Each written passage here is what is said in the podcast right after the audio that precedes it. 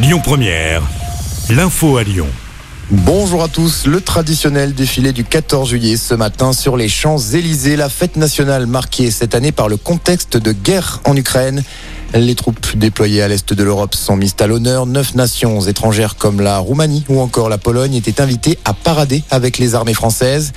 Un défilé en présence d'Emmanuel Macron, le président, qui va par la suite renouer avec une tradition, celle de l'interview télévisée du 14 juillet. Le chef de l'État ne s'est plié qu'une seule fois à cet exercice depuis le début de son quinquennat. C'était en 2020. Ce sera aussi sa première interview depuis sa réélection et la perte de sa majorité absolue à l'Assemblée. Un sujet qui sera sans doute abordé, tout comme celui du pouvoir d'achat, du rebond épidémique du Covid-19 ou encore les Uber Files. Les pompiers luttent toujours contre les feux de forêt en Gironde. Près de 4000 hectares ont brûlé selon le dernier bilan des autorités. La situation est toujours très incertaine à cause des difficultés d'accès. Le feu n'est pas encore fixé ni à Landiras au sud de Bordeaux, ni près de la dune du Pilat à la teste de Bûche. Par précaution, une centaine de personnes supplémentaires ont encore été évacuées dans la nuit. Un vol sur quatre annulé aujourd'hui chez Transavia. La filiale low cost d'Air France est touchée par un mouvement de grève du personnel navigant commercial sur des questions de salaire et des conditions de travail. Les syndicats réclament des augmentations immédiates. La direction de Transavia refuse de son côté de négocier avant début 2023.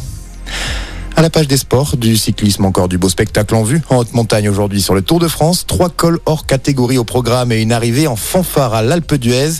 Le peloton va parcourir un peu plus de 165 km au départ de Briançon et c'est un nouveau coureur, le Danois Jonas Vingegaard, qui porte le maillot jaune.